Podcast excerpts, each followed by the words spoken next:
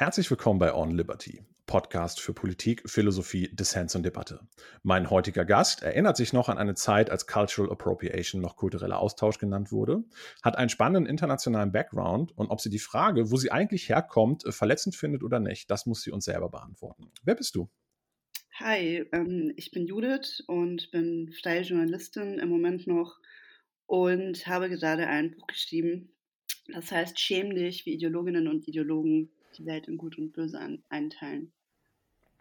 Cool. Ja, das Buch, ich habe es mit wachsender Begeisterung gelesen. Ähm, es ist tatsächlich auch der, ähm, der Auslöser dafür gewesen, dass ich gesagt habe, okay, mit dieser Person würde ich unglaublich gerne sprechen. Ähm, bevor wir jetzt ähm, aber auf das Buch kommen, da hast du ja schon in wahnsinnig vielen Formaten dann jetzt auch drüber gesprochen, was ich auch äh, sehr schön fand. Ähm, aber noch mal so ein bisschen was zu dir. Du äh, hast tatsächlich ein so, so einen ganz spannenden Background, auch in dem Sinne, du, du bist in mehreren Ländern groß geworden, hast quasi das, ähm, hast quasi die Welt aus vielen unterschiedlichen Blickwinkeln kennengelernt. Ähm, wie, wie glaubst du, hat dich das geprägt im Hinblick auf das Thema, das wir heute besprechen? Hat dich das offener gemacht für kulturellen Austausch, der ja jetzt ähm, durch diese linke Ideologie halt auch so ein bisschen wieder eingeengt werden soll? Ja, also ich denke schon. Also häufig haben fragen Leute danach, ob ich sehr interkulturell geprägt sei, weil mein Vater Türke ist oder war eben damals in den 60ern ähm, aus der Türkei nach Deutschland eingewandert ist. Und ich denke mir da, ich weiß es nicht, wahrscheinlich eher nicht, weil mein Vater super gut integriert in Deutschland war. Also ich glaube, das, was mich dann eher geprägt hat, war, als meine Eltern nach Frankreich gezogen sind als ich 16 war und ich dort wirklich dann ähm, Französisch lernen musste, mich integrieren musste in eine neue Kultur, mich anpassen musste und danach dann wieder nach Deutschland ähm, bin. Also ich war so ungefähr zwischen sechs und sieben Jahren in Frankreich. Mhm. Du hast ein Abitur dort gemacht, richtig? Ja, genau. Ja. Und also das, das fand ich dann, also diese Zeit in Frankreich war eigentlich am wichtigsten, weil ich dann gemerkt habe, dass ähm, Nationalitäten und Identitäten ähm, sehr flexibel sein können. Aber mhm. also, als ich in Frankreich war, habe ich mich angepasst und dann, als ich wieder in Deutschland war, habe ich mich wieder angepasst. Also Nationalität oder so ein Identitätsgefühl ähm, hat nicht wirklich was mit deiner Herkunft zu tun, sondern Identitäten können flexibel sein. Ja. Ähm, in welcher Zeit warst du in Frankreich, dass man das vielleicht auch mal so ähm, politisch so ein bisschen einordnen kann? Waren das die Nullerjahre oder ja. noch die 90er? Es war von 2002 bis 2008. Ja. auch in der Zeit, in der wirklich die Vorstädte gebrannt haben, damals. Hm. 2007, äh, 2007 glaube ich, war das.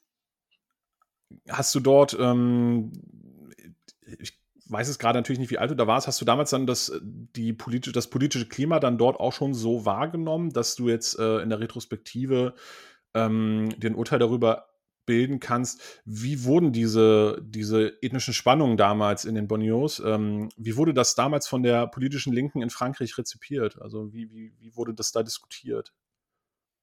Es war damals halt total krass. 2006, zwei, ich glaube 2006, 2007 gab es ja diese große Entscheidung zwischen ähm, Sarkozy und der Frau von François Hollande, wie heißt die schnell wieder, Ségolène Royal. Und es gab halt damals schon eine krasse Spaltung in der Gesellschaft, weil du halt einfach ähm, die Partie Sozialist hattest, die halt mega das Verständnis hatten mit den Leuten in den Banlieues.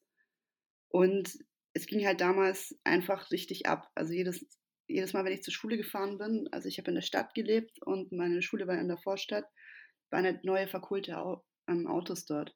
Also du hast halt im Frankreich ähm, krasse Probleme, was die migrantische Unterschicht angeht, auch weil sie halt geografisch in diesen Banlieues und in diesen Cités, in diesen ähm, Betonbauten isoliert sind. Hm. Ähm, äh, kann es natürlich sein, dass man das, äh, dass man das in dem Alter damals noch nicht so mitgeschnitten hat, aber gab es damals schon, ich sage mal, äh, auch schon Blüten, die, äh, also ideologische Blüten, die diese Geschehnisse so eingeordnet haben, wie das die Identitätspolitik die Linke heute machen würde? Oder war das damals tatsächlich noch ein Problem, das man aus ökonomischen Standpunkten heraus betrachtet hat? Ich glaube, Identitätspolitik damals war so 2006, 2007 noch nicht, noch nicht so krass in der Mitte der Gesellschaft verankert. Hm. Aber klar, man hatte schon, also man hatte ja diese Zweiteilung. Also du hattest halt die Konservativen, die gesagt haben, die jetzt draufgehaut haben irgendwie da gab es ja dann diesen Videoausschnitt von Nicolas Sarkozy, der zu so einer Banlieue geht und dann die Faust so hoch hält und sagt, hier, die Rakai ist irgendwie, ich mache euch fertig. Ähm, Rakai ist ähm, so ein Wort für, ähm, für diese Gangsterleute, das heißt Abschaum. Mhm. Und auf der anderen Seite hattest du halt die Linken, die gesagt haben, nein, das kann man ja verstehen, wenn der Staat so schlecht mit diesen Leuten umgeht und wenn man sie so ausglänzt, geografisch in so heruntergekommene Cités, ist ja klar, dass die ausflippen. So, also sowas damals schon, aber diese ganzen, dieser ganze neue Aktivismus, der wirklich die ganze Zeit so in Hautfarben denkt und so weiter, der war damals, also ich habe davon auf jeden Fall nichts mitbekommen. Hm. Als du dann wieder in Deutschland warst, ähm, hast du dich äh, mal, ähm, das ähm, hast du ja vorm Gespräch gesagt, liegt mittlerweile in der Vergangenheit, hast du dich in einem interessanten Projekt engagiert und zwar von der Imamin Seran Artisch in Berlin. Ähm, hast du mitgewirkt an der Ibn Rushd Goethe Moschee.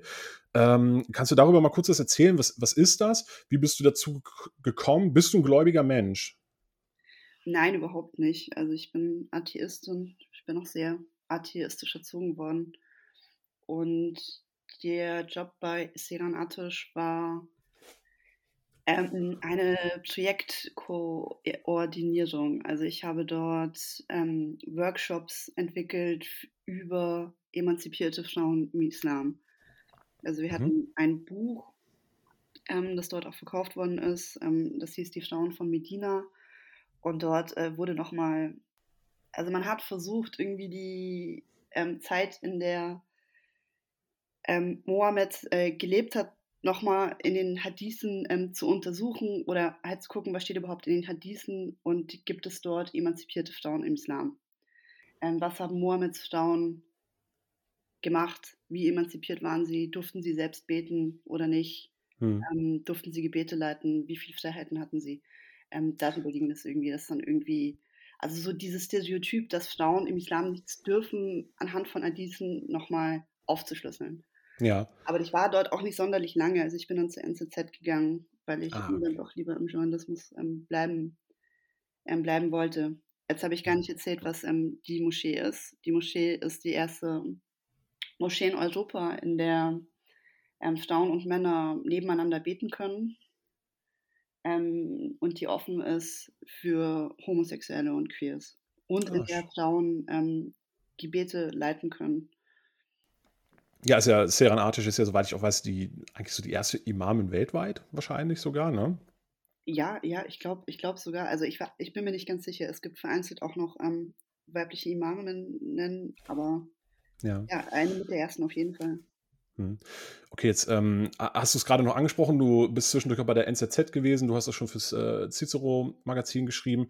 Ähm, jetzt ist einfach, äh, äh, hatte, ich so, hatte ich so gar nicht geplant, aber äh, wenn ich schon mal jemanden äh, quasi vor Ort habe, der mal für die NZZ geschrieben, habe, äh, geschrieben hat, ähm, muss ich diese Frage einfach stellen.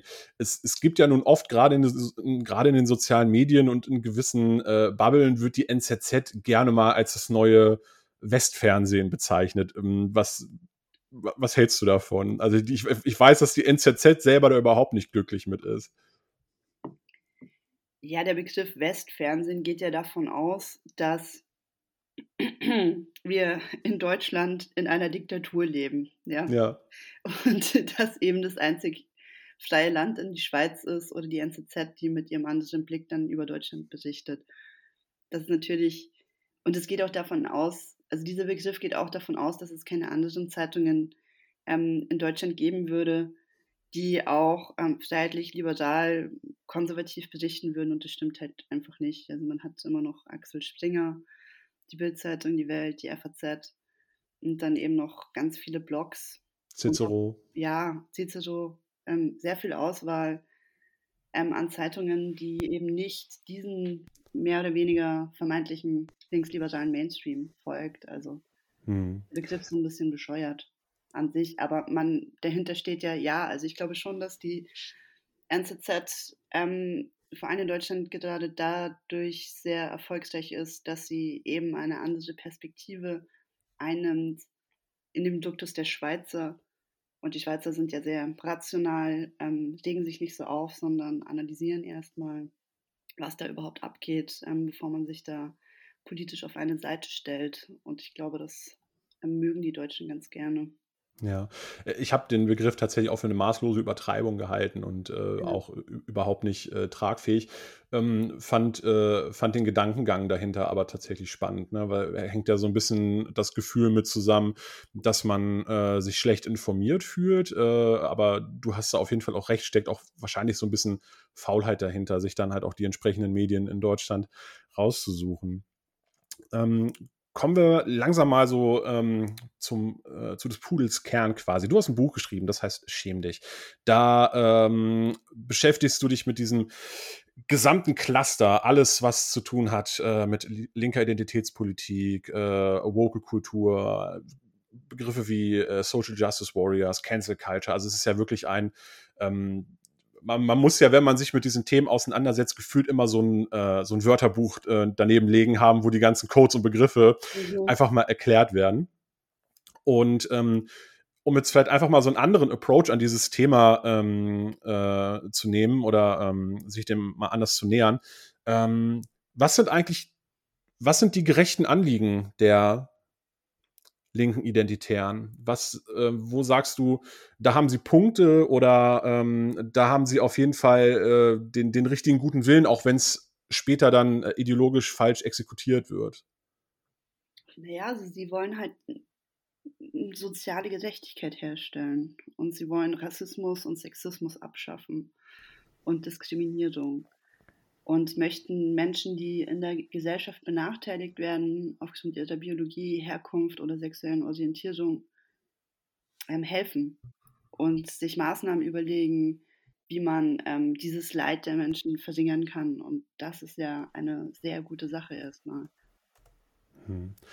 Das heißt, ähm, du würdest grundsätzlich schon gute Absichten unterstellen oder, oder glaubst du, dass es da auch einfach so irrationale Sogwirkung gibt, dass es auch Menschen gibt, die einfach erkennen, das ist eine Form von Ideologie, die, die irgendwie gerade en vogue ist, äh, wo man sich dann so ein bisschen unüberlegt anschließt. Oder dass es vielleicht auch sein kann, dass man sich solchen, ähm, solchen Ideologien anschließt, weil äh, es einem persönliche äh, Machtgefühle gibt, weil es ja sehr erhebend sein kann, ähm, moralisch auf der richtigen Seite zu stehen, auf der einen Seite und sich auf der anderen Seite dann aber auch wirklich äh, vor allem mit dem Internet wie eine Wildsau zu benehmen. ja, auf jeden Fall. Also das ist ja gerade das Ding an Ideologien, dass sie sich sehr richtig und sehr gut anfühlen.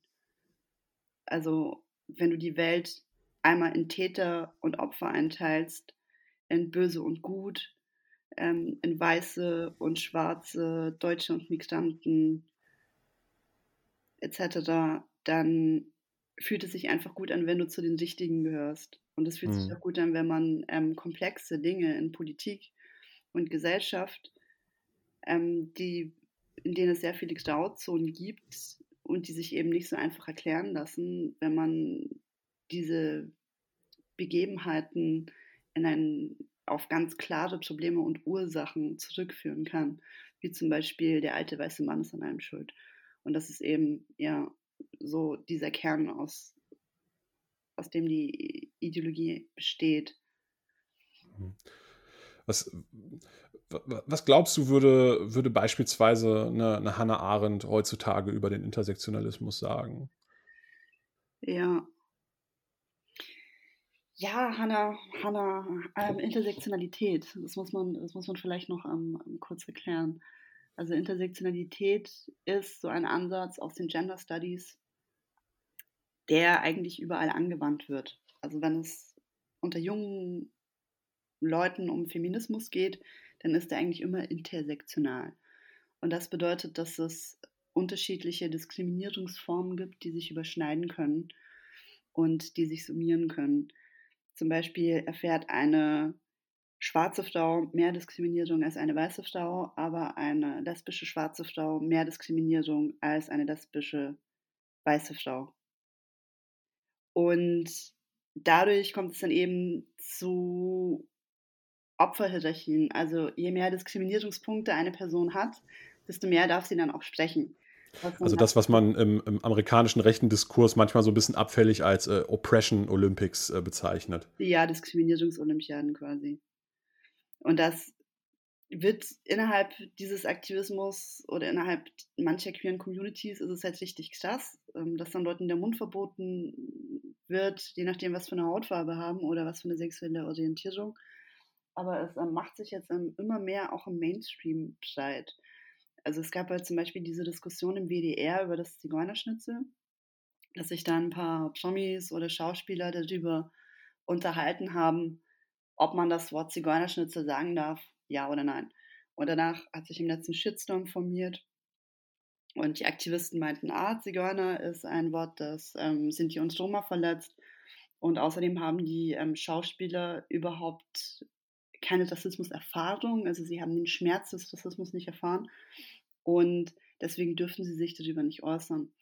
Und das hat dann damit geendet, dass der WDR sich entschuldigt hat dafür, ähm, nicht über, über die Inhalte, sondern er hat sich dafür entschuldigt, dass, dass er, dass die ganzen Leute, die darüber geredet haben, alle weiß waren und keinen kein Rassismus erfahren haben. Und mhm. das finde ich halt dann krass, wenn du solche ähm, krassen Institutionen hast wie der, wie dem WDR, die wirklich schon ähm, ihre, also ihre Talkshow-Gäste ähm, je nach Hautfarbe oder Herkunft oder erfahrenen Schmerz ähm, dann ähm, Rede, Rede, Redezeit erteilen oder eben nicht und sich dann im Zweifel dann auch dafür entschuldigen, wenn dieser Mob ähm, im Internet nur laut genug ist. Mhm. Gut, das ist natürlich, das ist natürlich die eine Frage, ähm, ob, das, äh, ob das sinnvoll ist, wenn der WDR da so gehandelt hat. Die, ähm, und ähm, ich vermute mal, wir sind uns einig, dass es natürlich Quatsch ist, nach, ähm, nach Hautfarbe Rederechte zu verteilen. Aber die andere Frage ist natürlich, ob es sinnvoll oder zielführend ist, wenn nur Leute, die tatsächlich äh, äh, nicht betroffen sind, über ein Thema diskutieren. Also ich meine, ähm, eine, eine, eine Sendung über, ähm, ja, nehmen wir mal was ganz Plakatives, über, über kostenlose Periodenprodukte, an der nur Männer teilnehmen, wäre ja wahrscheinlich, also okay, weil natürlich können die darüber reden und das sollen die auch, aber es wäre ja wahrscheinlich nicht zielführend. Wieso? Wieso? Also das verstehe ich nicht. Also das ist ja genau dieser Ansatz der Betroffenheitspolitik, der gerade überall gefeiert wird, dass man sagt, ähm, nur Menschen mit einer gewissen Biologie, wie zum Beispiel Frauen, ähm, können auch über Politik für Frauen machen. Und das ist ja genau diese Identitätspolitik, die dann weitergetragen wird. Also, dass man davon ausgeht, dass Menschen qua Biologie nicht in der Lage sind, sich in das Schicksal von jemand anderem hineinzudenken oder Empathie zu empfinden. Nee, darum geht es ja nicht. Es geht ja nicht darum, dass ich, dass ich etwas nicht abstrahieren oder dafür äh, Empathie empfinden kann, sondern dass äh, vielleicht einfach dadurch, dass ich, dass ich diesen Alltag nicht lebe. Also ich, also ich bin ein Mann. Ne? Ja. Und äh, ich werde, wenn es nicht ganz doof läuft, wahrscheinlich nie in meinem Leben äh, eine Menstruation haben. Das heißt, alles, was damit zu tun hat, das äh, kann ich mir natürlich irgendwie denken und darüber kann ich mich informieren.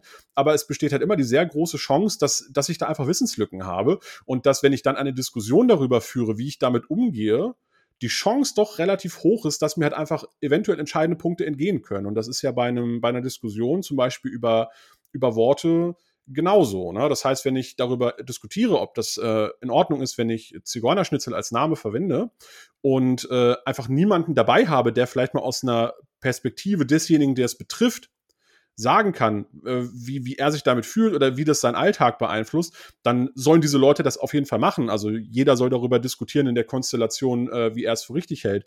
Aber es ist ja immer die Chance da, dass äh, es einfach nicht so produktiv ist also es, es kommt drauf an. Also wenn du, wenn du einen Frauenarzt hast, der über Periodenprodukte redet, dann wird der vielleicht sogar was Klügeres sagen als eine Frau, ähm, die überhaupt gar keine ähm, medizinische Erfahrung hat so und kein Experte ist.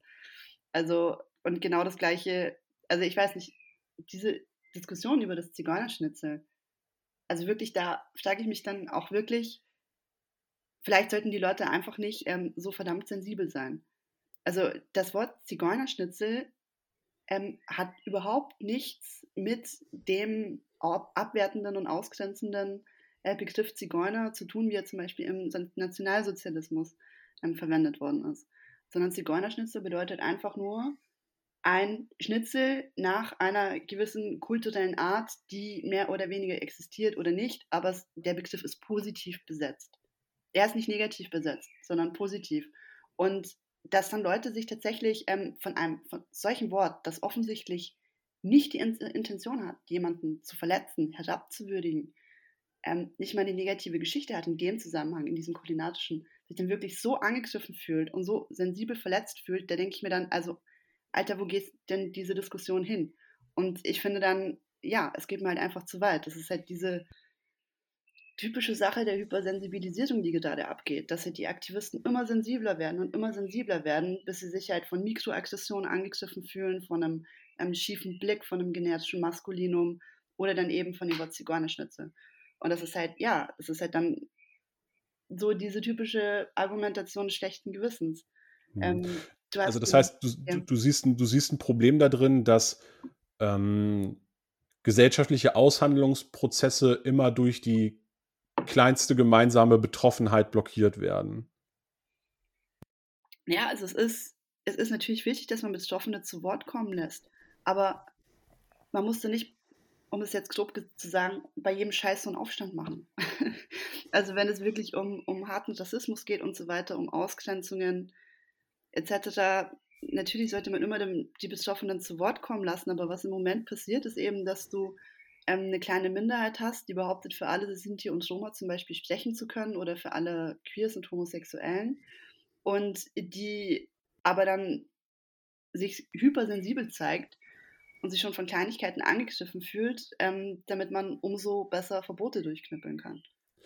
Glaubst du, dass ähm, eigentlich berechtigte gesellschaftliche Auseinandersetzungen und Anliegen dadurch auch ein Stück weit verschüttet werden? Also gerade wenn ähm, ähm, das fällt mir immer besonders auf, wenn man in diesen gesamten Bereich Sexismus schaut, äh, wo man sich über das Verhältnis von Mann und Frau in der mo modernen Gesellschaft und ähm, allen, die sich da halt irgendwie nicht einordnen wollen, worüber man, glaube ich, viel diskutieren muss, weil ähm, wir, wir jetzt quasi historisch und äh, vom Entwicklungsgrad her die Kapazitäten dafür frei haben, diese Dinge jetzt halt endlich mal auch angemessen klären zu können.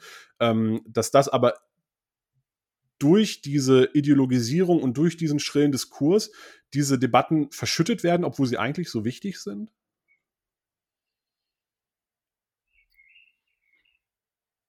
Ähm, ähm, kannst, kannst du deine Frage bitte nochmal ähm, kürzer zusammenfassen, damit ich sehe? Ich habe es nicht ganz verstanden, auf was du hinaus willst. Ähm, ob durch diese, durch diese ideologischen Konstrukte wie, äh, wie Intersektionalismus ähm, Themen, die eigentlich total wichtig sind, mit äh, so Übertreibung halt verschüttet werden. Also, weil du, man kann sich ja wirklich gut darüber unterhalten, äh, äh, über, über das Verhältnis von Mann und Frau, wie viel Sexismus gibt es noch in der Gesellschaft und so weiter und so fort. Und dass diese wichtigen Punkte an dieser Debatte eigentlich dadurch verloren gehen, dass immer nur die sehr lauten und sehr schrillen Akteure im äh, Fokus stehen. Ja, klar, auf jeden Fall. Also es gibt ja ähm, nehmen wir zum Beispiel das Thema Rassismus oder auch das Thema soziale Gerechtigkeit. Also wie können wir soziale Gerechtigkeit erlangen? Ähm, und die größten Probleme, die es eben im Moment gibt, was zum Beispiel Migranten angeht oder Flüchtlinge, ist, dass sie häufig ähm, in, einer, in einer Unterschicht aufwachsen und häufig unter finanzieller Armut und Bildungsarmut leiden und der soziale Aufstieg für diese Gruppe dann schwieriger ist. Darum geht es aber in dem Aktivismus nicht. Also der Aktivismus sieht diese ähm, sozialen Ursachen oder vielleicht auch fehlende Integration eben nicht als Ursache, sondern kommt immer wieder mit der einen Ideologie, dass der alte weiße Mann und ein weißes rassistisches Machtsystem schuld daran sind. Hm. Also nur der Rassismus oder eben nur diese eine Gruppe. Und dadurch verhindern sie de facto, dass man zum Beispiel einem jungen syrischen Flüchtling 14 Jahre, der hier ankommt, einem besser hilft, indem man mhm. über, überhaupt nicht zulässt, dass man überhaupt die Ursachen der Probleme analysiert, sondern immer nur wieder gleich mit dem Finger auf den alten weißen Mann zeigt. Hm. Das ist ja so ein bisschen, ähm, das ist ja auch so ein bisschen eine Argumentation, die äh, Sarah Wagenknecht in dem aktuellen Buch verfolgt, dass sie halt sagt, mhm. dass äh, den Minderheiten durch irgendwelche äh, sensiblen Sprachregelungen in ihrem Alltag meistens überhaupt nicht geholfen ist, weil ähm, die oft in Verhältnissen leben, wo das für sie überhaupt nicht das relevante Problem ist, sondern oft, dass sie halt einfach wenig Geld oder wenig Aufstiegschancen zur Verfügung haben. Hast du das Buch von Sarah Wagenknecht gelesen oder gab es da tatsächlich auch mal Austausch? Nein, nein, überhaupt nicht. Aber Sada Wagenknecht ist super. Also ich mag sie sehr gerne. Ja. Auch, äh, ähm, also ich fand's, ich fand's halt ganz spannend. Also ich habe das Buch tatsächlich schon gelesen. Ähm, äh, sind ein Stück weit auch ein bisschen steile Thesen drin, wie ich finde.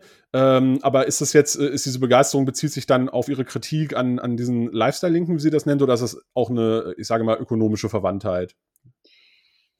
Also ich glaube, mit ihrer Systemkritik gehe ich nicht hundertprozentig einher. Aber ich finde ihre Art und Weise, wie sie diese selbstgerechte Lifestyle-Linke analysiert, finde ich sehr treffend. Ja. Ich finde, da ähm, trifft sie schon ins Schwarze. Jetzt ähm, hast du in deinem Buch eine ganz interessante Parallele aufgemacht. Du ähm, sprichst davon, beziehungsweise du, du schreibst darüber und hast es auch, ähm, ich glaube, im Podcast von dem Thaddeus ähm, auch nochmal angesprochen, dass äh, diese Ideologie des Intersektionalismus schon so ein Stück weit auch äh, ersatzreligiöse Züge trägt, dass es dort äh, gewisse ähm, Dogmen, äh, Reinheitsgebote und so weiter und so fort gibt. Kannst du das mal, ähm, kannst du das mal widerspiegeln, was du damit meinst? Also, ich glaube, man muss davor erklären, in was die Ursachen liegen. Also das waren ähm, Passagen in dem Buch, in denen ich mir Gedanken gemacht habe, woher kommt denn diese krasse Radikalität in dem Aktivismus? Woher kommt es denn, dass vor allem weiße, privilegierte Studenten zum Beispiel plötzlich Artikel schreiben, in denen sie sich für ihre Hautfarbe schämen? Oder dass man junge Männer hat, ähm, die sich vor die Kamera stellen und dann fast anfangen zu weinen, wenn sie sagen, ich äh, bin weiß, männlich und heterosexuell. Und dann wirklich so eine, ähm, dass dahinter eben so eine Lust steckt nach Scham, nach Buße, nach geläutert werden. Und dafür ist eben, also ich glaube, dass dieses dieser klasse Fokus, den es im Moment gibt, aufs Weißsein, dass man überhaupt nicht auf die richtigen Probleme guckt und sich fragt, wie geht es eigentlich den Migranten, sondern ähm, man immer wieder Vorschriften ähm, für Weiße veröffentlicht, wie die sich denn zu verhalten haben, damit wir das System verändern können. Ich glaube, das kommt aus einer Wohlstandsverwahrlosung heraus, die sich verbindet mit einem tief religiösen Bedürfnis. Weil zum Beispiel, also es gab ja diese Black Lives Matter Proteste und während dieser Proteste gab es zwei Polizisten, die vor zwei Priestern niedergekniet, zwei schwarzen Priestern niedergekniet sind und ihnen die Füße gewaschen haben, um um Vergebung für ähm, die, die, die kolonialen Sünden ihrer Vorfahren zu bitten. Oder es gab auch in Deutschland immer wieder Fälle, ähm, wo Polizisten sich hingekniet haben vor Schwarzen, also diese Kniefälle, diese, diese Demutsbekundgebungen und so weiter. Und ich glaube halt, dass ähm, dieser ganze Aktivismus ähm, gerade bei den Leuten gut ankommt, die sehr privilegiert aufgewachsen sind, die vielleicht aus Akademikerfamilien kommen, die sich nie Gedanken darüber machen mussten, ähm, ob genügend Geld da ist, ob man die Miete bezahlen kann und so weiter. Und sich ein bisschen für diesen Wohlstand schämen ähm, aber gleichzeitig ähm, ein tiefes religiöses Bedürfnis ausleben möchten, um danach die Bestätigung zu bekommen, besserer Mensch zu sein, weil darum geht es ja letztendlich auch bei diesen Antirassismus-Seminaren. Da gibt es ja wirklich ähm, kollektive Auslebungen ähm, von Schuld und Scham, ähm, die dann am Ende damit einhergehen, dass man ähm, dann geläutert wird also wenn man aus diesen Antirassismus-Seminaren herausgeht, dann hat man Rassismus verstanden, dann hat man das rassistische System verstanden, dann hat man diese ganze weiße Neurose, es wird tatsächlich auch von Weißsein als Krankheit gesehen, als psychische Krankheit in diesem Aktivismus, dann hat man diese weiße Neurose überwunden und, und, und ist eben, ja, geheilt von diesem bösen kolonialrassistischen System. Und das hat halt sowohl etwas von Psychoanalyse, von Deutscher, als auch ähm, von, von religiösen Ritualen, also zum Priester gehen oder in die Beichte gehen, ähm, dort für seine Sünden beichten, ein bisschen weinen, irgendwie Scham und Reue empfinden, um dann dann ähm, am Sonntag wieder aus der Kirche zu gehen und dann ist alles wieder gut. Erinnert mich vor allem auch ein bisschen an, ähm, an das Prinzip der Erbsünde ja, aus dem Christentum. Ja, ja.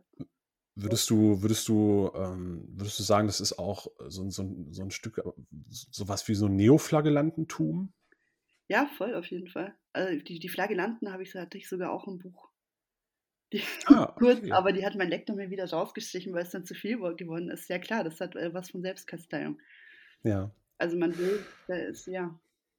Du, du schreibst ja in dem Buch auch, ähm, du gehst ja auch auf äh, selbsternannte Antirassismus-Trainerinnen und äh, Antirassismus-Trainer ein, ähm, was sie auch so für Konzepte verfolgen.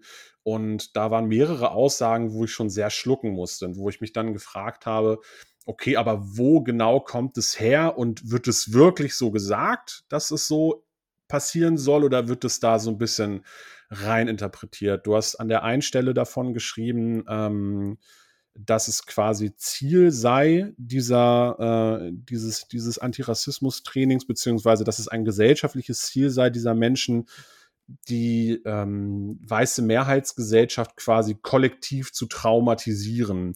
Worauf, ähm, äh, worauf basiert diese Aussage? Wo kommt es her? Wo hat das seine Quellen? Ähm, du meinst jetzt in der, in der Antirassismusforschung? Genau, richtig. Also, also wo es die Quellen in der Antirassismusforschung hat oder ideengeschichtlich oder, oder wie? Äh, Sowohl als auch. Also wie, wie, wie, wie kommt man auf so einen Gedanken? Also was, äh, was lässt einen denken, ähm, ja, mit traumatisierten Menschen kann man immer eine gute Gesellschaft machen. Das ist auf jeden Fall eine prima Idee. Und äh, wie kann es sein, dass sich das dann wirklich als, als für schlüssig empfundenes Konzept Ja, also es wird. wiederfindet in, in, in Antirassismusarbeit? Ja, ja, also man, man, man muss ein bisschen mit den Begriffen aufpassen. Also es gibt definitiv, ähm, ich habe ähm, ein Buch, Buch als Beispiel erläutert, das heißt Exit Racism von Tuboka Oget. Das wird äh, ziemlich gefeiert, war lange ist ein Bestseller auf jeden Fall und wird in sämtlichen Bildungsinstitutionen auch ähm, in, die mit Bund und Ländern zu tun haben, ähm, empfohlen.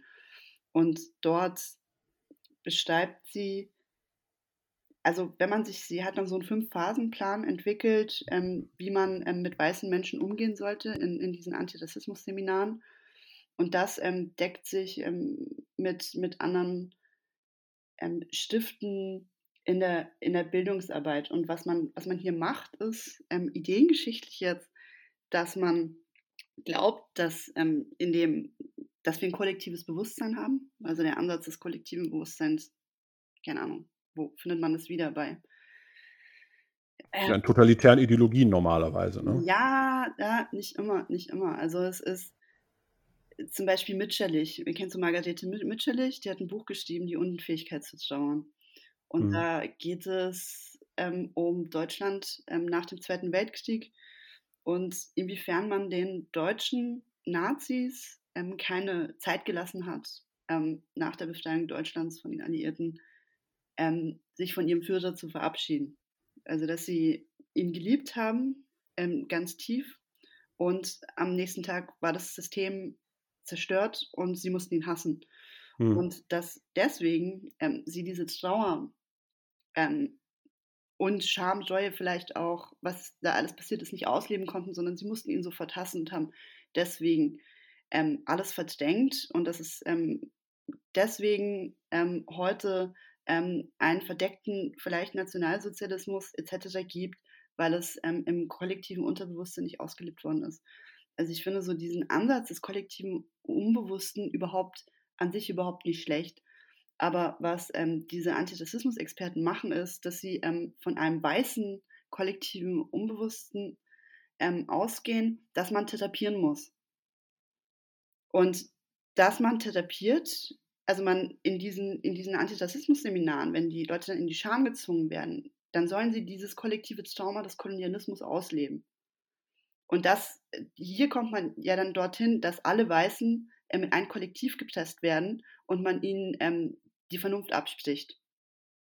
Ja, und sie nur noch ähm, Teil sind eines rassistischen Systems, das ähm, sie von oben unbewusst gesteuert hat. Also man nimmt den Leuten die Vernunft so weit, dass man sogar sagt, ähm, deine Gefühle sind rassistisch, deine Gedanken sind rassistisch und so wie du dich jetzt ähm, hier verhältst in meinem Seminar, das ist alles vorhersehbar, weil ich als Antirassismus-Coach kenne deine Psyche besser ähm, weil ich eben weiß, wie das kollektive Unbewusste ähm, eines Weißen funktioniert. Macht natürlich auch unangreifbar. Ne? Also das ist ja, ich sage mal, das ist ja eine Argumentation, die dann Widerspruch überhaupt nicht mehr zulässt, weil der Widerspruch ja quasi schon äh, per Definition delegitimiert wird, dadurch, dass man sagt, dein Widerspruch ist ja gar nicht dein Widerspruch, sondern äh, das ist quasi das, äh, ähm, das kollektive Erbe äh, der, der Schuld, äh, die du trägst. Ja, das ist das System. Das ist das System, das deinen Verstand manipuliert, weil du weiß bist. Also es hat ja. was ultra Verschwörungstheoretisches. Das ist richtig krass. Ja, das ist ja auch ganz spannend. Du schreibst auch darüber, ähm, äh, und da sind wir jetzt gerade so, dass diese Individualität ja auch verloren geht, ähm, dass, äh, dass da aber auch oft davon gesprochen wird, dass der Mensch ja sowieso kein Individuum ist, sondern quasi wie so eine Art äh, Schwarmintelligenz funktioniert. Ja, ja, klar. Also das ist äh, wirklich der totalitärste Moment in diesem ganzen Aktivismus. Es ist dann immer etwas schwierig zu erklären, weil man eben diese ganze Ideologie dahinter ähm, aufdröseln muss und alles erklären muss, aber das ist wirklich der allertotalitärste Moment. Also es gab, das wird eben in diesem Buch Exit Racism beschrieben und es gab ähm, eine Talkshow bei Dunja Hayali, in der wirklich davon geredet worden ist, dass weiße Menschen ähm, weiße Tränen weinen würden bei Antirassismus-Seminaren.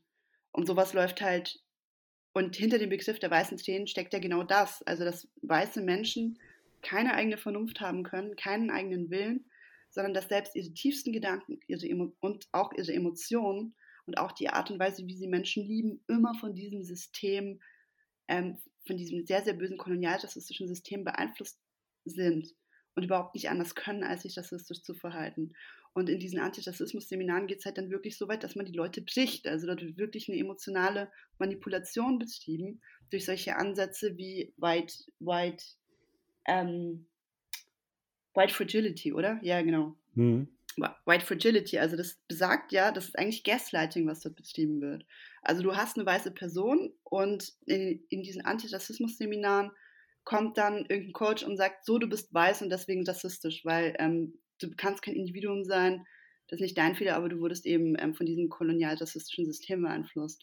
Und mhm. dann sagt die Person, wie jede andere Person, hey, Moment mal, du kannst mir wegen meiner Hautfarbe nichts unterstellen.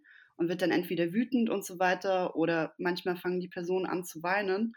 Und dieser Ansatz der, ähm, der weißen Stabilität sagt dann, dass all diese Emotionen, die dann von Weißen kommen, ähm, schon ähm, eine Ursache oder ein Beweis für das rassistische System sind. Also Würdest egal, was eine weiße Person macht, sie ist immer ein Rassist. Ja. Und dadurch werden die Leute halt dann in so eine Pseudorealität reingezogen und dann irgendwann gebrochen, bis sie, ähm, und das steht dann auch wirklich so in diesen Büchern, das Ziel ist wirklich, dass sie irgendwann bejahen, dass es dieses rassistische System gibt und dass sie nichts dafür können, weil ihre Emotionen und ihr ganzes Denken von diesem System fremdgesteuert sind. Also mhm. man bricht die Leute wirklich dahingehend auch emotional durch ähm, Gaslighting, Manipulation und so weiter, bis sie diese Ideologie verinnerlicht haben. Und es sind halt einfach Stasi- und DDR-Methoden sowas. Das ist ganz klar. Mhm. Und würdest du es jetzt ein bisschen, ist ein bisschen überspitzt formuliert, aber würdest du, äh, würdest du dann der Aussage zustimmen, dass äh, Intersektionalismus emotionaler Missbrauch ist? Intersektionalität ist ja erstmal eine Theorie die Menschen in unterschiedliche Gruppen einteilt. Und dann Oder dass dieser, dass diese, dass diese, dieser, ähm, spezifiziere ich, dass das diese, dieser Antirassismus-Ansatz, der dort gewählt wird, dass das emotionaler ja, Missbrauch ist. Diese Antirassismus-Seminare, so wie sie von ähm, Toboka Oget und von diesen ganz äh, bekannten Leuten betrieben werden, das ist richtig krasser emotionaler Missbrauch auf jeden Fall. Hm.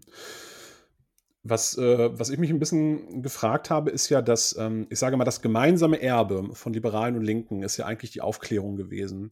Und ähm, der, der Spaltpilz ist dann ja quasi die ökonomische Frage. Aber dieses, gemein, dieses gemeinsame Fundament des Menschen als Individuum, als vernunftbegabtes Wesen, ist ja immer Kern linker DNA gewesen. Wie konnte es, und das ist jetzt vielleicht auch eine zu große Frage, aber vielleicht hast du eine gute Idee, wie konnte es so weit kommen, dass äh, die Linke historisch diesen Markenkern verloren hat und sich quasi so einer, so einer ähm, totalitären Idee hingegeben hat. Die Linke hat doch im Endeffekt mit diesen ideologischen Konstrukten den Marsch gegen die Aufklärung begonnen, oder? Voll auf jeden Fall. Also ich, komm, ich, kann, ich kann das bis heute auch nicht ganz nachvollziehen, wann diese ganze Sache so gekippt ist. Aber es kommt eben wirklich, also ich glaube, dass das größte Problem an der ganzen Sache ist wirklich dieses ideologische. Also, dass man sich ähm, an einzelnen Theorien festhält, wie die Critical Race Theory oder an einzelnen Ansätzen der, Post, Ansätzen der Postmoderne, die man dann in eine neue eine Theorie gegossen hat oder in so einen Regelkatalog und nicht mehr von diesen ähm, Prämissen ablässt.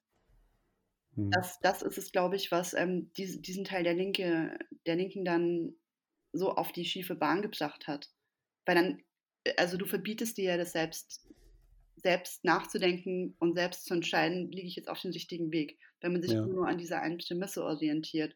Und ich finde es halt auch krass, dass diese, diese harte Ideologie eben an den Unis gefeiert wird. Und dann vor allem in den 2010er Jahren ähm, ja, an den Campi von amerikanischen Universitäten entstanden ist und sich dort in einen Aktivismus entwickelt hat, der hochgradig rassistisch und reaktionär ist. Hm. Weil das hat ja dann immer noch auf den Normalbürger, stellt das ja auch immer noch eine Autorität aus. Und darüber hm. mache ich mir eigentlich am meisten Sorgen, dass in Bildungsinstitutionen, Universitäten, in Kindergärten und so weiter, also alles, was mit Bildung und jungen Menschen zu tun hat und vor allem mit Menschen, die die Welt verbessern wollen und die sich wirklich Gedanken darüber machen, wie man ähm, Benachteiligten helfen kann, dass diese Leute ähm, eingeschüchtert werden von diesen akademischen Theorien. Also da kommt dann irgendjemand und sagt, hey, das ist Critical Race Theory oder das ist Critical Whiteness, das kommt aus den Unis von den USA, das ist der neueste Trend und das musst du unbedingt machen, weil wenn du das nicht machst, dann ähm, verweigerst du dich ähm, der Idee der Gleichstellung und der besseren Welt. Und die ja, vor allen Dingen auch der, ja. äh, vor allen Dingen auch dieses Autoritätsargumente, das ist Empirie, das ist Wissenschaft. Es ist überhaupt gar keine Empirie, weder Empirie noch Wissenschaft, es ist einfach nur pure Ideologie, die die Welt eben in ganz einfache Kategorien einteilt, nach hm. Hautfarbe und dann Menschen aufgrund der Hautfarbe abwertet und fertig macht. Das ist eigentlich nichts anderes als moderne Rassetheorie. Und ja. ich finde es hart, dass ähm, dieser Fakt ähm, nicht diskutiert wird, auch nicht diskutiert wird im Bundestag, sondern dass da Maßnahmenpakete locker gemacht werden und diese Institutionen teilweise mit Millionen unterstützt werden, ohne dass man sich die Mühe macht, mal zu gucken, okay, ich lese mir jetzt hier mal eine Broschüre durch und gucke mir, was die Leute da überhaupt fordern. Hm. Und, ja. Ich, ich finde es aber so spannend. Ich habe beim ähm, bei dieser Ray Theory bin ich jetzt nicht äh, bin ich jetzt nicht drin, aber ich habe vor einigen Jahren ähm, mal mich ein bisschen äh, mit dem ganzen, mit der Genderforschung beschäftigt. Und da ist es ja wohl tatsächlich auch oft so, dass diese Studien dort ähm, nicht an Peer-Reviewing-Verfahren teilnehmen. Das heißt, dass sie nicht gegengecheckt werden. Und ich habe auch oft das Gefühl, dass dass dort einfach Theorien, Begriffe und ähm, gedankliche Konstrukte, also wie am Fließband. Das ist ja, du, du, du hast ja gefühlt alle 14 Tage irgendeinen neuen Begriff für irgendwas, mhm. der mit irgendeiner pauschalen Aussage um die Ecke kommt, ohne, äh, ohne irgendeine Evidenz aufweisen zu müssen. Ja. Ja, auf jeden Fall. Also der, der beste, das, das beste Beispiel dafür ist ähm, der Instagram-Account von einem Kanal der Bundeszentrale für politische Bildung, der heißt Say My Name. Und dort gibt es immer so Infoposts und dort werden, werden wirklich ähm, wöchentlich neue Begriffe erklärt, ähm, die ähm, vor allem für weiße Menschen oder für heterosexuelle ähm, Verbote erklären, äh, Sprechverbote oder dann eben ja, neue Begriffe erfinden, wieso, wieso weiße Rassisten sind. Hm. Ist ähm, spannend es ist, äh, mir, mir, mir, mir schwebt gerade so äh, der, der Satz im Kopf, ähm, die Entwicklung der Linken ist eigentlich vom Klassenkampf zum Rassenkampf, so ein bisschen. Ja, ein bisschen, ja. Ja, ja. Ist, äh, ja. also ich glaube schon, dass das ist jetzt ein sehr, sehr böser Begriff. Wenn man den äußert, dann kriegt man immer Ärger, wenn man dann gleichgesetzt wird mit den Verschwörungstheoretikern aus den USA. Aber es ist halt ein klassischer Kulturmarxismus einfach. Das sehe ich schon. Das ist, das ist tatsächlich dieser Begriff Kulturmarxismus. Das ist spannend, weil ähm, ich kann das total verstehen, dass der kontaminiert ist, weil er, äh, weil er halt aus äh, rechts, also wirklich weit rechts Außenkreisen, beziehungsweise dort kultiviert wurde und dort auch in einer ganz bestimmten Art und Weise benutzt wurde. Ähm, ich habe aber tatsächlich auch noch keinen besseren Begriff gefunden, der es so kurz und prägnant zusammenfasst, weil es wird ja im Endeffekt wird ja diese ähm, diese, die, dieser marxistische Mechanismus, der die Gesellschaft immer in äh, Oppressor und Oppressed, also in Unterdrückte und Unterdrücker unterteilt, ähm, aus den ökonomischen Verhältnissen herausgelöst und dann in ethnische Verhältnisse übertragen. Und die Frage, die ich mir da gestellt habe, ist, ähm, ich glaube, die politische Linke ist eine rachsüchtige Geliebte. Und ähm, es ist ja nun so, dass das revolutionäre äh, Subjekt, also quasi das Vehikel, mit dem die äh, politische Linke ähm, die Macht erkämpfen wollte, früher im Endeffekt der weiße Mann war, weil das war die Working Class, also vor allen Dingen historisch vor äh, 100 Jahren und noch früher ähm, in Europa da bestand die Arbeiterklasse, da war äh, Arbeit von Frauen ja auch noch nicht so fortgeschritten. Das war der weiße Mann. Und äh, nach diversen gescheiterten, real existierenden ähm, Versuchen hat der weiße Mann beziehungsweise auch die weißen Gesellschaften in Europa für sich beschlossen, ja, ich glaube, das ist ein Konzept, mit dem wir uns nicht so anfreunden können. Und ich habe manchmal so ein bisschen das Gefühl, ähm, dass zumindest unterbewusst man dann einfach auch aus einer Form von äh, Verschmähung und Beleidigtsein gesagt hat, okay, dann suchen wir uns halt ein neues revolutionäres Subjekt und dann seid ihr beim nächsten Mal der Feind. Ja, voll auf jeden Fall. Also es gibt eine ganz krasse ähm, Übertragung ähm, von dieser ganz einfachen Konflikttheorie. Also es gibt den Kapitalisten, der hat das ganze Kapital, der hat das ganze Eigentum und es gibt die ausgebeutete Arbeiterschaft. Und wir können diese harte Unterdrückung und diese Ungerechtigkeit nur überwinden, indem wir den Kapitalisten entmachten, ihm das Eigentum wegnehmen und es gleich verteilen. Und dieser einfache Mechanismus wurde, und das ist auch sehr, sehr, sehr, sehr gefährlich, finde ich, jetzt auf gesellschaftliche Gruppen übertragen und auf kulturelle Ressourcen. Also wenn man sich anguckt, welche Artikel veröffentlicht werden in großen Medienhäusern zu diesem Thema, ähm, dann stößt man dann immer wieder auf den Ansatz ähm, der weißen Privilegien. Der wurde von Peggy McIntosh erfunden. Und mega die Koryphäe in den, in den Gender Studies, Peggy McIntosh. Und sie sagt, dass, warte, jetzt müssen wir kurz eine Pause machen, ich muss kurz überlegen. Wie erkläre ich das jetzt am besten? Genau, ähm, bei diesen weißen Privilegien, das ist wirklich ein Begriff, der immer und immer wieder auftaucht, und da wird immer wieder dasselbe gesagt. Also dort wird gesagt, dass Weiße aufgrund ihrer Herkunft, nicht aufgrund ihrer Herkunft, sondern aufgrund ihrer Hautfarbe, weil sie eben weiß sind, Privilegien haben und dass sie diese Privilegien haben, ähm, nur deswegen haben, weil sie sich auf Kosten von Minderheiten bereichern. Und das ist halt so, so eine ganz krasse Sache, ja. Also, dass man ähm, kulturelle Ressourcen, wie zum Beispiel ähm, Erfolg, Karriere, sozialer Aufstieg, erstens an der Hautfarbe festmacht und dann zweitens diesen Menschen unterstellt, dass sie sich auf Kosten der anderen bereichern, ähm, die eine andere Hautfarbe haben. Also mhm. verstehst du, was da abgeht? Das ist richtig, das ist richtig creepy eigentlich und richtig perfide. Und dann, dann, dann fordert man, was aber dann, was aber dann tatsächlich so weit führt, dass du ähm, Aufklärungsbroschüren hast ähm, von Bund und Ländern, in denen gesagt wird, dass weiße ähm, Mitarbeiter in Behörden immer weiße Interessen verfolgen würden und dass es deswegen nur Ziel sein kann, dass man den Anteil ähm, von weißen Menschen in den Behörden ähm, reduziert. Also weiße Menschen und schwarze Menschen oder Menschen, die vermeintlich in der Machtposition sind und eben Minderheiten, sind sowas ähm, wie, wie kulturelle Ressourcen, die man gleich verteilen muss. Verstehst du, was ich meine? Ja, also als, als wäre das begrenzt irgendwie und als, ähm, als wäre äh, tatsächlich nur äh, ein Weißer in der Lage, die Interessen eines Weißen zu vertreten und ein Schwarzer die, äh, in der Lage, die Interessen eines Schwarzen zu vertreten. Also eigentlich bräuchte man ja nach dieser Definition am Ende auch ein, ethnischen, ein ethnisches Ständeparlament. Ja, genau. Und zwar überall. Also in ja. allen Institutionen. Weil wenn du davon ausgehst, dass wenn zu viele Weiße in der Mehrheit sind, ähm, die dann nur ihre weißen Interessen verfolgen und immer nur weiß sein können, dann musst du logischerweise auch ähm, den Anteil der Weißen ähm, reduzieren und über eine Quote aufmachen, und zwar für alle, alle möglichen Minderheiten. Und das ist halt einfach rassistische Biopolitik, die wohin es steuert.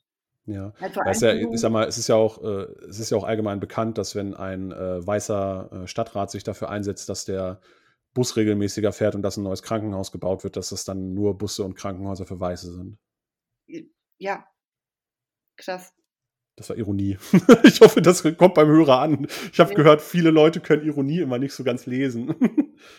ja, ja, klar. Ja, ja, nein, also ich meine, es gibt es, gibt es ja schon in den, in den Staaten, dass ähm, Impfungen, Impfungen gefordert werden oder irgendwelche ähm, Initiativen für, für Hilfsgüter und da steht dann daneben nur für Latinos, nur für Schwarze. So. Und der, also in den USA zumindest sind wir schon so weit und hier in Deutschland wird ja darüber diskutiert. Oh, also ich habe ich hab vor kurzem auch auf Twitter gesehen, dass dort eine, ähm, äh, ein Twitter-Account, der doch schon Reichweite hatte, ähm, doch mal darum gebeten hatte, ob man nicht mal eine, äh, eine Liste nur mit äh, POC, also People of Color, ähm, also das, was man früher Schwarze oder Migranten genannt hat, ähm, äh, Rechtsanwälten oder Rechtsbeiständen zu erstellen, damit äh, ja. schwarze Menschen dann sich auch nur von schwarzen Menschen vor Gericht vertreten lassen können. Ja, voll. Ja, ich habe das auch gesehen. Ja. Ja. Ja, wir, also wir haben jetzt ja relativ viel darüber geredet und, und ähm, es wirkt ja alles so unglaublich absurd. Es wirkt ja eigentlich so unglaublich absurd, dass ich persönlich hätte mir auch vor äh, noch vor fünf Jahren nie vorstellen können, dass, dass eine so offensichtlich inkohärente Ideologie so krasse Blüten treibt und so weit bis in den Mainstream vordringt. Ähm, jetzt ist es natürlich, ähm, ja, die, die, die Welt äh, ist ins Rutschen geraten und äh, Angst macht Leute immer anfällig für Schwachsinn, irgendwie habe ich das Gefühl. Mhm. Aber ähm, so drüber, so, so ähm, unlogisch, so destruktiv wie diese Ideologie ist, glaubst du, dass sie sich am Ende wirklich irgendwie flächendeckend durchsetzen wird? Und äh, wie könnte sowas aussehen? Oder glaubst du schon, dass da irgendwann noch mal ähm, äh, wieder Vernunft einkehrt? Oder das, was ich halt eher befürchte, dass es irgendwann einfach auch einen wahnsinnig reaktionären Backlash geben kann? Ja, also den gibt es ja schon. Das ist ja, das ist ja gerade das super Traurige an der Sache dass man Antirassisten hat, die, wie gesagt, für, für ein gutes Ziel kämpfen, aber die Gesellschaft gerade wieder spalten. Und gerade bei den weißen Leuten oder bei den Deutschen, die man ja aufklären sollte und die man ja eigentlich als Verbündete haben möchte, dass man diese Menschen eben pauschal als Rassisten oder Menschenfeinde diffamiert, bloß weil sie weiß sind. Das ist halt das Schlimmste, was du machen kannst, wenn du über Rassismus aufklären möchtest. Und natürlich ähm, radikalisieren sich dann manche Menschen und wollen dann irgendwann überhaupt nichts mehr mit Diversity zu tun haben. Also wenn du die ganze Zeit Leute hast im ÖAR, die AktivistInnen oder BerlinerInnen sagen und dir mit diesem Innen, Innen, Innen die ganze Zeit auf die Nerven gehen und eine falsche Grammatik verwenden und einfach nur super erziehend und ideologisch drauf sind, dann nervt es die Leute irgendwann so, dass sie, sobald sie das Wort, das Wort Diversity hören, schon an die Decke gehen und überhaupt keinen Bock mehr drauf haben. Mhm. Also das sind die Erfahrungen, die, die ich so gemacht habe. was, was ich, was ich ja. da spannend fand, war, ähm, also ich bin in den 90ern groß geworden, wo es ja, ja. Ähm, also wirklich reale, bedrohliche Wellen von rassistischer Gewalt gab. Ja. Und ich kann mich noch sehr gut daran erinnern, dass das Konzept damals halt wirklich war, zusammenzuführen. Also zu sagen, so, hey, wir, äh, ne, so diese, diese, diese Standardsätze, wir bluten alle rot und ähm, wir müssen uns an einen Tisch setzen, wir gehören zusammen, wir leben hier gemeinsam. Und ähm, du solltest dich eben nicht darüber definieren, wo du herkommst, was äh, äh, Hautfarbe, Nationalität und so weiter und so fort. Und das fand ich, war ja auch ein der logische Ansatz dahinter. Das, was ich, Voll. das, was ich halt befürchte, ist, wenn ähm, du quasi von außen die ganze Zeit Zwangszuschreibungen bekommst. Also du bist der Weiße, du bist der Deutsche. Und dann immer gesagt wird, und deswegen bist du doof und schuldig. Du die Leute ja erstmal wieder dafür sensibilisierst, sich in ihrer, äh, sich ihrer ethnischen Gruppe zugehörig zu fühlen. Und dann ist ja der nächste logische Schritt, also dann, du, du legst die Lunte und dann muss ja nur einer mit dem Streichholz in der Hand kommen, der sagt so, hey, du bist weiß und die sagen dir die ganze Zeit, du bist doof. Das finde ich gar nicht. Ich finde, du bist ziemlich gut so, wie du bist. Und es ist schön, dass du weiß bist. Und darauf solltest du auch stolz sein irgendwie. Ja, klar. Auf jeden Fall. Also ich glaube, ich glaube, der, der Grund, wieso die Extremrechte so ähm, groß geworden ist, ist dieser identitätspolitische Aktivismus. Das ist für mich vollkommen klar. Also es mhm. wird auch, das nervt mich auch immer wieder, wenn in, in Fernsehformaten oder so, in Talkshows darüber diskutiert wird, oh, wer treibt denn die Spaltung in der Gesellschaft voran? Und oh nein, wo, woher kommt es nur? Und so weiter. Gibt es ganz viele Diskussionen darüber, ganz viele Fragen. Ich finde, die Frage muss man überhaupt nicht stellen. Also da finde ich, kann man schon so pauschalisierend sagen, äh, es gibt hier einen Schuldigen und das sind halt die Modalaposteln, die die Welt wieder in Gut und Böse und in männlich und weiblich und schwarz und weiß etc. einteilen. Ja. Und dann glauben, dass sie, dass sie auf der richtigen Seite sind und alle anders denken dann als Rassisten diffamieren. Also so läuft es ja. im Moment. Hm. Okay, das würde ich jetzt so nicht unterschreiben, weil ich schon glaube, dass es auch, ähm, dass es auch bewusste Akteure auf der rechten Seite gibt, die halt auch aus voller Absicht das, äh, äh, äh, die Schaukel auch wieder in die andere Richtung schubsen. Also ich glaube auch, dass es sich, ähm, dass es einander bedingt. Ja. Und äh, dass es diese Backlash-Funktion gibt, aber ich glaube auch schon, dass es auch auf der rechten Seite wirklich treibende Kräfte gibt, die auch ein Interesse daran haben. Klar, die rechte Seite spaltet auch das auf jeden Fall und sie betreibt auch Identitätspolitik und sie ist sehr, sehr, sehr gefährlich. Aber ich glaube, dass es in einem breiten Konsens in der Gesellschaft gibt, äh, vor allem was die Medien angeht, vor allem was die Politik angeht, dass ähm, diese rechte Identitätspolitik überhaupt gar nicht geht, nichts mit dem Grundgesetz zu tun hat und dass man sich dagegen stellt. Wohingegen mhm.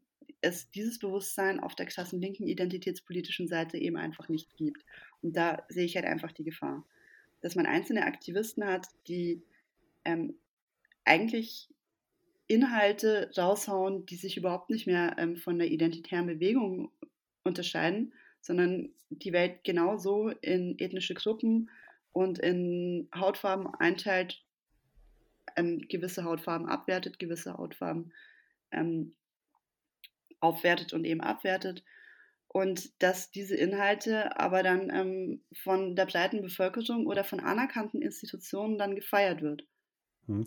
Von der breiten Bevölkerung glaube ich gar nicht, weil es, das ist eine Sache, finde ich ganz spannend, dass, ähm, dass ja bei, bei so Sachen wie, wie Gendersternchen und so ist die Evidenz ja da, dass es von der Breite der Bevölkerung halt eigentlich eher abgelehnt wird. Ja, weil ich glaube, dass die auch einfach ganz andere Sorgen haben in ihrem Leben. Ähm, dass aber selbst unter den Gruppen die man vorgibt zu vertreten, das keine flächendeckende Akzeptanz gibt. Also ich finde es zum Beispiel, ich habe zwei Beispiele, die ich kurz anbringen möchte. Ich finde es zum Beispiel spannend, die drei großen öffentlichen Wortführer oder drei der vier, Frau Wagenknecht ist auch noch, wobei die hat ja auch einen Migrationshintergrund. Machen wir das fast groß auf. Die vier hauptsächlichen Wortführer gegen linke Identitätspolitik in Deutschland sind Hamid Abdel Samad, ist ein Ägypter. Ahmad Mansour ist, wenn ich mich nicht täusche, Tunesier. Äh, Sarah Wagenknecht, ähm, Iranerin. Israeli, ja. Arabische Israeli. Ahmad Mansour. Ah, ah, stimmt, Ahmad Mansour war arabischer Israeli, genau. Ähm, und du mit äh, einem türkischen Migrationshintergrund. Das heißt, diese Aussage, dass, diese, dass, äh, dass es dort so einen Vertretungsanspruch gibt, ja, gegenüber der, der eigenen Community, das äh, sehe ich überhaupt nicht. Und ähm, das zweite Beispiel, was ich noch gleich mit anfügen möchte, das sehe ich zum Beispiel auch in Übersee nicht. Und ähm, ich habe da zufälligerweise gestern Abend noch und musste das dann sofort aufschreiben. Ähm, gestern Abend ist mir noch ein witziges Phänomen untergekommen. Kennst du zufälligerweise den amerikanischen Rapper Tom McDonald? Nein. Es ist ganz spannend. Tom McDonald ist ein weißer amerikanischer Rapper, der ähm, sich angefangen hat, in seinen Liedern mit äh, linker Identitätspolitik auseinanderzusetzen. Und da sind jetzt nicht, ähm, unterschreibe ich jetzt nicht alle Aussagen, die er so trifft. Äh, Finde ich teilweise auch sehr pauschal und einfach, was er da so sagt. Aber er kritisiert es halt. Er kritisiert es und ähm, dementsprechend waren dann auch die Reaktionen natürlich salty, wie man das dann so erwarten kann. Und in Amerika ähm, ist ja das Reaction Game auf YouTube relativ stark. Das heißt, da äh, ist es ja total, ähm, das gibt es in Deutschland auch, ähm, da ist es ja total angesagt, dass äh, sich Leute dann äh, vor den Bildschirm setzen, irgendein Video gucken und live darauf reacten. Und ich habe dann ähm, zu mehreren Tom McDonald Songs, wo er linke Identitätspolitik kritisiert, mir gestern haufenweise Reaction-Videos rausgesucht, die hauptsächlich von Schwarzen gemacht wurden. Mhm. Und ich habe auch nach Suchen, weil ich habe gedacht, vielleicht ist dein Algorithmus auch einfach schon so im Arsch, dass, es, dass er dir nichts anderes anzeigt. Ich habe keinen Schwarzen gefunden, der nicht in seiner Reaction gesagt hat, hey, was der Typ sagt, ist total richtig. Mhm. Das heißt, diesen Vertretungsanspruch, den die immer für sich äh, ähm, reklamieren, den sehe ich eigentlich überhaupt Ja, der nicht. ist, der, der, ist, der ist komplett erfunden. Das ist ja gerade das Witzige, dass man einzelne Aktivisten hat, die zum Beispiel eine schwarze Hautfarbe haben oder Migrationshintergrund und die maßen sich es tatsächlich an, für alle Menschen in Deutschland mit schwarzer Hautfarbe oder Migrationshintergrund zu sprechen. Und das ist halt komplett Hanebüchen, weil diese Leute, ähm, wie, wie Mohammed Amjahid zum Beispiel, die, die drücken sich ultra akademisch aus. Die verstehst du fast überhaupt nicht. Die haben eine unfassbar krasse akademische, auch ein bisschen eine arrogante Art, mit der sie ähm, dir die Welt erklären und dann irgendwelche Theorien von Bourdieu äh, erklären. Und da merkt man ja, die meisten Migranten, halt, wie gesagt, die hierher kommen, kommen relativ arm nach Deutschland und kommen nach Deutschland, um hier äh, sich was aufzubauen. Und die kommen eben gerade nicht aus diesem akademischen Milieu. Und das ist halt dann total witzig, dass sie da sich anmaßen, für eine Gruppe zu sprechen, von der sie überhaupt gar keine Ahnung haben. Ist ja aber auch wieder ein, netter, äh, äh, eine nette Wiederholung der Geschichte, weil das ja äh, früher in der politischen Linken ja tatsächlich auch so war, dass es immer kleine Zirkel äh, akademische Avantgardisten waren, die der Meinung waren, sie repräsentierten die, ähm, den Willen der breiten Bevölkerung, in dem Falle dann der Arbeiterklasse. Also auch da wiederholt sich ja Geschichte. Ja, also ist was halt, ist, ja, also genau, genau das gleiche passiert jetzt auch mit der SPD. Also dass sich, ähm, dass sich solche, solche Parteien wie SPD und Grüne eigentlich überhaupt gar nichts mehr mit den Interessen, mit der Interessensvertretung der Ärmsten und Schwächsten zu tun haben, ähm, weil sie sich ähm, selbst als damalige Arbeiter schon so sehr ähm, hochgearbeitet haben und schon so sehr im Wohlstand sind, ähm, dass sie sich nur noch mit ihren eigenen ähm, privilegierten äh, Problemen beschäftigen und dementsprechend dann auch Politik machen. Also Hm. sie sind ähm, jetzt, um mit marxistischem Vokabular zu reden, gehören die überhaupt nicht mehr zur Arbeiterklasse, sondern gehören schon längst zur Bourgeoisie, die das ganze System st- stützt und eher auf die Arbeiter herunterspuckt. Aber die wollen es Hm. halt einfach nicht sehen. Du hast ja auch in deinem Buch geschrieben, dass ja äh, während quasi über äh, den lieben langen Tag über Begriffe und Euphemismen ähm, gesprochen wird, um damit sich niemand verletzt fühlt, hat, hat so zeigst du das zumindest auf, haben ja aber auch weite Teile der äh, migrantischen Bevölkerung sich selber schon emanzipiert, vor allem auch ökonomisch. Und du Ja, hast dort geschrieben, wie, ähm, wie, wie viele in Berufsgruppen neu aufgestiegen sind. Ähm, kannst du dazu nochmal was sagen? Ja, also es gibt, also ich, ich habe es ja vorhin schon versucht zu erklären, ähm, die größte Ungleichheit, weswegen zum Beispiel Migranten nicht im Bundestag sitzen oder weniger zum Beispiel im Journalismus vertreten sind, ist halt einfach, ähm, dass sie häufiger als Deutsche ähm, arm aufgewachsen sind und eben aus einer sozialen Schicht kommen, ähm, wo man sich nicht ähm, so leicht hocharbeitet, schon gar nicht ähm, ins akademische Milieu, weil man sich eben die ganzen Codes drauf schaffen muss. Ähm, aber Fakt ist, wenn man sich, es gibt Studien, die belegen, dass ähm, wenn man sich ähm, autochthone Deutsche anguckt und ähm, Migrantenkinder aus derselben Schicht, äh, wo die Eltern ungefähr das gleiche machen, das gleiche Einkommen haben, aus dem gleichen Milieu kommen halt, ähm, dass ähm, Kinder von Migranten ähm, in der zweiten Einwanderergeneration, glaube ich, signifikant häufiger aufsteigen sozial als Vergleichsfamilien ähm, aus, einem, aus einer deutschen Hartz-IV-Familie zum Beispiel. Hm. Also es gibt einen unfassbar großen Willen unter Migranten, dass es den Kindern mal besser geht. Oder wenn du dir zum Beispiel anguckst, wie sind ähm, na, nach Schultyp, also unter den 14-Jährigen, 14-, 15-Jährigen gibt es signifikant viele Migranten auf Gymnasium zum Beispiel, Hm. wenn man von dieser Unterschicht ausgeht. Und das kommt eben daher, weil ähm, migrantische Eltern ihre Kindern, ihren Kindern oft einschüchtern, du musst es mal besser haben. Also wir sind hierher gekommen, wir wollen hier ein neues Leben haben ähm, und geh jetzt in die Schule, mach deine Hausaufgaben und wir wollen die beste Bildung für dich, damit du es mal besser hast als wir. Also es gibt Hm. einen ganz krassen, ähm, ich weiß nicht, so einen ganz krassen Vibe, irgendwie, den ich auch mitbekommen habe, keine Ahnung, von Freundinnen damals, die eben eingewandert sind und so weiter, die mussten ihre Hausaufgaben machen. So. Also da standen wirklich die Eltern, selbst wenn sie kein Deutsch gesprochen haben, ähm, wirklich ähm, dahinter und meinten, Alter, streng dich an. So, und Mhm. das wird halt überhaupt gar nicht gesehen. Also es gibt auch, als ich an der Uni war, ich habe so viele Leute kennengelernt, ähm, vor allem ähm, Türken und Araber, die halt einfach ähm, Jura und BWL studiert haben. Da gibt es ja auch mega viele, weil sie halt einfach Kohle machen wollen und nicht in der Armut ver verharren wollen, in der sie aufgewachsen sind. Und dass man diese Sachen so krass ignoriert, finde ich echt krass. Ja, es ist ja eine spannende, das ist ja eine, eine spannende Differenz so, während du auf der einen Seite äh, Leute hast, die sagen, sie wären für diese Menschen da, ähm, die den aber den ganzen lieben langen Tag nichts anderes einreden als äh, ihr seid Opfer, ihr seid schwach, ihr werdet unterdrückt, äh, ihr, äh, man lässt euch hier äh, zu nichts kommen. Ähm, macht die breite Masse das einfach? Ja, nein, also es, es ist halt einfach nicht, es geht, solche Aussagen gehen komplett an der Realität vorbei. Es stimmt halt ja. überhaupt nicht. Also ich meine, auch die meisten Migranten, das sind ja teilweise richtig taffe Leute so. Die haben doch keine Lust, sich als Opfer zu sehen. Die würden sich niemals als Opfer sehen. Hm. Ich finde auch, die meisten emanzipierten Frauen sehen sich überhaupt gar nicht als Opfer.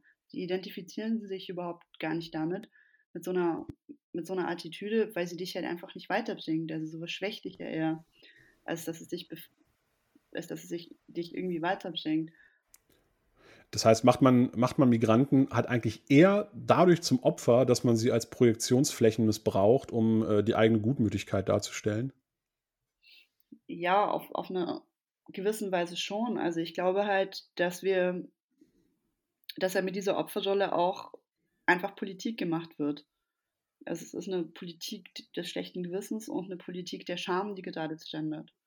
Hm. Und die zeichnet sich eben dadurch aus, dass man nicht mehr faktenbasiert argumentiert, sondern dass man ähm, politische Interessen durchknüppelt, indem man ähm, mit dem eigenen Schmerz und dem Schmerz von einer Minderheit argumentiert.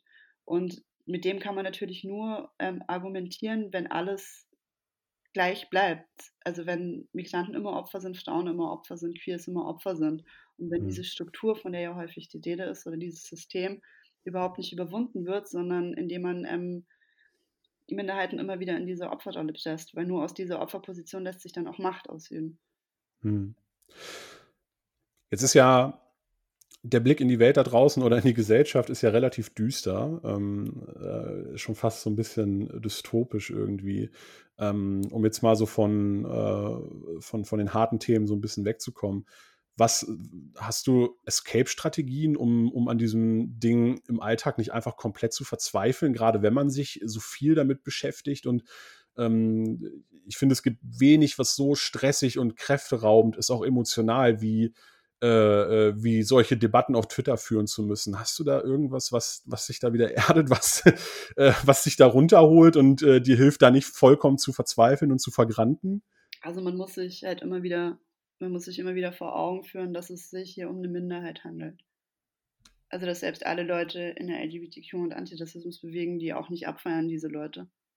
Dass es ähm, sowas wie einen Selbstläufer gibt zwischen Medien und Politik und dass Menschen häufig glauben, dass das, was in den Medien dargestellt wird und das, was auf Twitter dargestellt wird, wirklich der Realität entspricht und so ist es halt nicht. Und hm. ähm, man muss sich vor Augen führen, dass der größte Teil der Bevölkerung, also das wurde mir auch ganz oft geschrieben, tatsächlich nachdem das Buch rausgekommen ist, dass die meisten Leute so, das, also genauso denken wie ich oder wie du und mhm. dass diesen ganzen Aktivismus überhaupt nicht gut finden. Natürlich nicht und auch keine Lust haben, wieder in Hautfarben zu denken oder da irgendwie Leute in irgendwelche Schubladen zu pressen, bloß weil sie eine dunklere Hautfarbe haben oder von woanders herkommen. Und das sollte man sich mhm. eben vor Augen führen und halt vor allem regelmäßig Twitter auch mal ausmachen. Ja, total gut. Und äh, das, was wir als nächstes ausmachen, ist äh, unsere Mikrofone, weil wir haben jetzt äh, gut eine Stunde uns unterhalten und es war total schön spannend und hat mir wahnsinnig viel Spaß gemacht. Ja, ja. Und äh, möchte mich auch äh, nochmal echt dafür bedanken, dass du äh, vorbeigekommen bist. Und äh, bevor ich mich dann nochmal bei meinen äh, Zuhörerinnen und Zuhörern verabschiede, möchte ich dir nochmal äh, ein paar letzte Worte schenken für, ich weiß nicht, was du möchtest. Äh, Werbung, vielleicht, ich weiß ja nicht, was du jetzt für Projekte planst, irgendwelche Lebensweisheiten, die du noch loswerden möchtest, allgemeine Worte. The stage is yours. Okay. Ja, ich glaube, es ist so, so, so wie das Wort zum Sonntag. Ähm, auf jeden Fall, bestes, bestes Lebensmotto ist ruhig angehen lassen, Twitter häufiger mal ausmachen und spazieren gehen, der Frühling kommt ähm, und es blüht alles. Das ist sehr schön. Ja. Prima, das, äh, das ist aber eine schöne Lebensweisheit. Öfter mal Twitter ausmachen, das kann ich nur unterstützen. Ja, ähm, dann bleibt mir an der Stelle nur, äh, wie immer, mich recht herzlich äh, dafür zu bedanken, dass ihr zugehört habt. Ähm, kann äh, wie immer ähm, euch auch nur äh, empfehlen, mir auf den gängigen Social Media Plattformen wie unter anderem Twitter, aber auch Instagram und Facebook zu folgen. Dann äh, verpasst ihr nicht, äh, wenn ich eine neue Folge rausbringe. Der ähm, nächste Gesprächspartner es ist noch nicht der, äh, die Tinte auf dem äh, Vertrag ist noch nicht trocken, aber es steht was in Aussicht und äh, oh boy, wenn das klappt, ähm, dann äh, muss ich aufpassen, äh, dass ich dann nicht völlig zum Fanboy mutiere in der Folge. Ich sage noch nicht, wer es ist, weil es noch nicht hundertprozentig safe ist, aber ich bin heiß drauf. Ich hoffe, ihr auch. Ihr erfahrt es dann äh, in den entsprechenden Kanälen. Vielen herzlichen Dank, dass ihr zugehört habt. Ich wünsche euch alles Gute. Bleibt mir gewogen. Ciao.